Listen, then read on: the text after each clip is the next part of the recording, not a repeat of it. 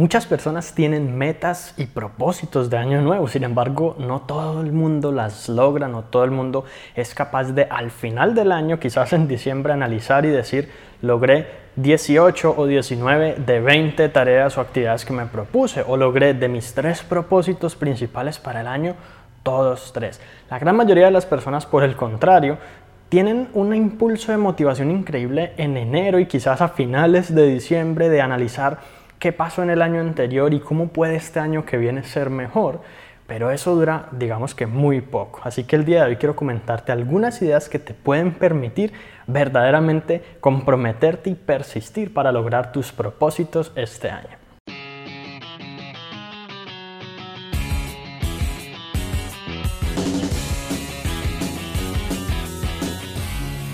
Cuando hablamos del tema de las metas o los propósitos de Año Nuevo, ya muchas personas ni siquiera creen en que eso sea útil, en que sirva para algo, realmente plantearse este tipo de propósitos. Y digamos que la mayoría de las personas simplemente se ha como acondicionado a tener algunas ideas o algunos lineamientos base, como decir, este año eh, voy a lograr más o menos tal cosa, pero no a tener propuestas, promesas específicas para sí mismo.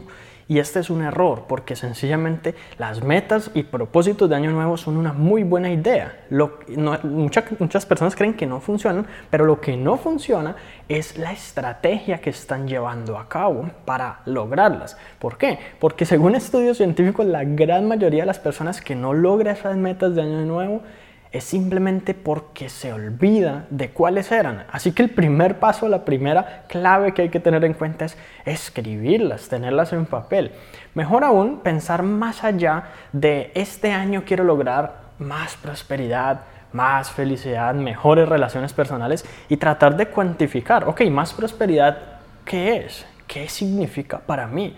Si yo estoy ya viviendo una vida de más prosperidad, ¿qué significa eso en mi entorno? ¿Qué cosas puedo comprar? ¿Cómo es mi bienestar todos los días? ¿Cuáles son mis niveles de estrés? ¿Cómo es mi trabajo? ¿Qué tan feliz soy?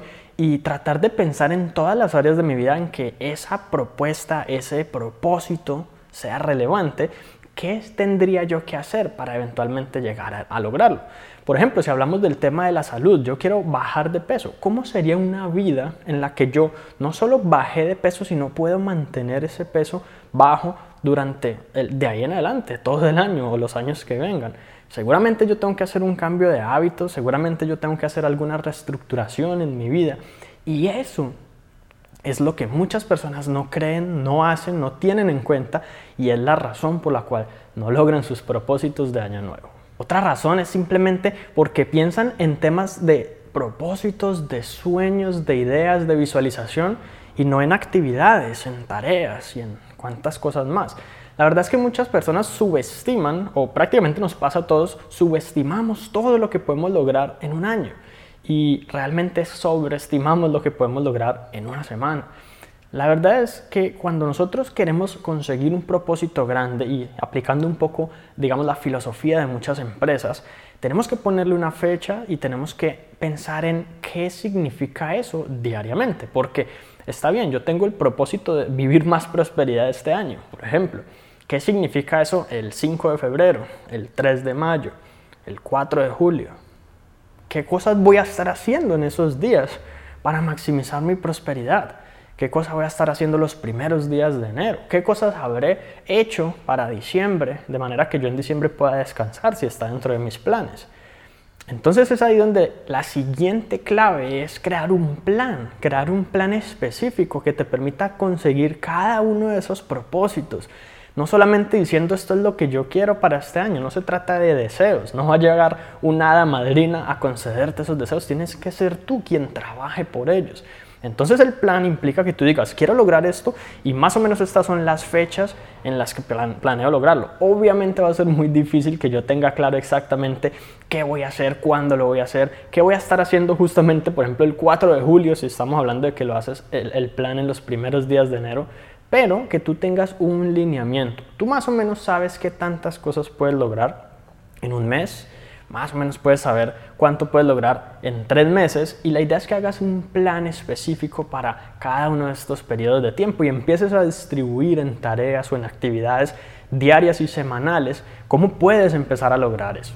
Y finalmente, la clave más importante de todas es nunca perder de vista tus metas y tus propósitos. Y mi recomendación personal para esto es hacer un seguimiento continuo, porque muchas personas, digamos, tienen listas de tareas y eso está bien, o tienen recordatorios, o tienen un calendario con cosas anotadas, pero ¿cuánto es el seguimiento que le estamos haciendo a eso? ¿Qué tanto realmente estamos revisando, por ejemplo, hoy en la noche mis tareas de mañana? O el próximo domingo las tareas de la siguiente semana o a final del mes qué voy a lograr el siguiente mes.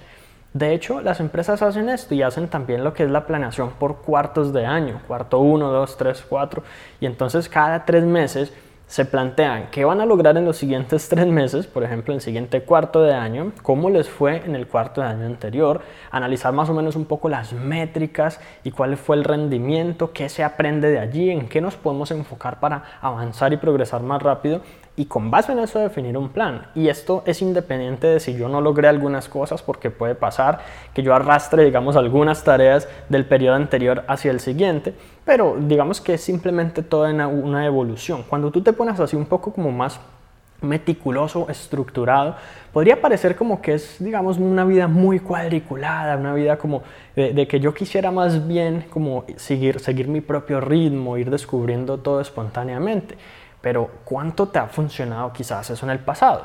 De pronto es porque te hace falta un poquito de estructura y de igual manera no se trata de que tú digas tal día a tal hora voy a estar haciendo tal cosa, a menos de que sea pues algún evento específico, una reunión o algo así, sino de que tú tengas claro que debes lograr ciertos resultados para poder hacer realidad esos propósitos de año nuevo, que ahí es donde vuelve, como quien dice, el tema a ser importante. ¿Por qué? Porque seguramente tú al inicio del año o al final del año anterior te planteas qué quieres el año siguiente con una ilusión, con un pensamiento de que tu vida puede ser mejor, de que tus resultados pueden ser más grandes y de que realmente tú podrías estar disfrutando de más y mejores cosas, tanto a nivel profesional como a nivel personal como a nivel familiar.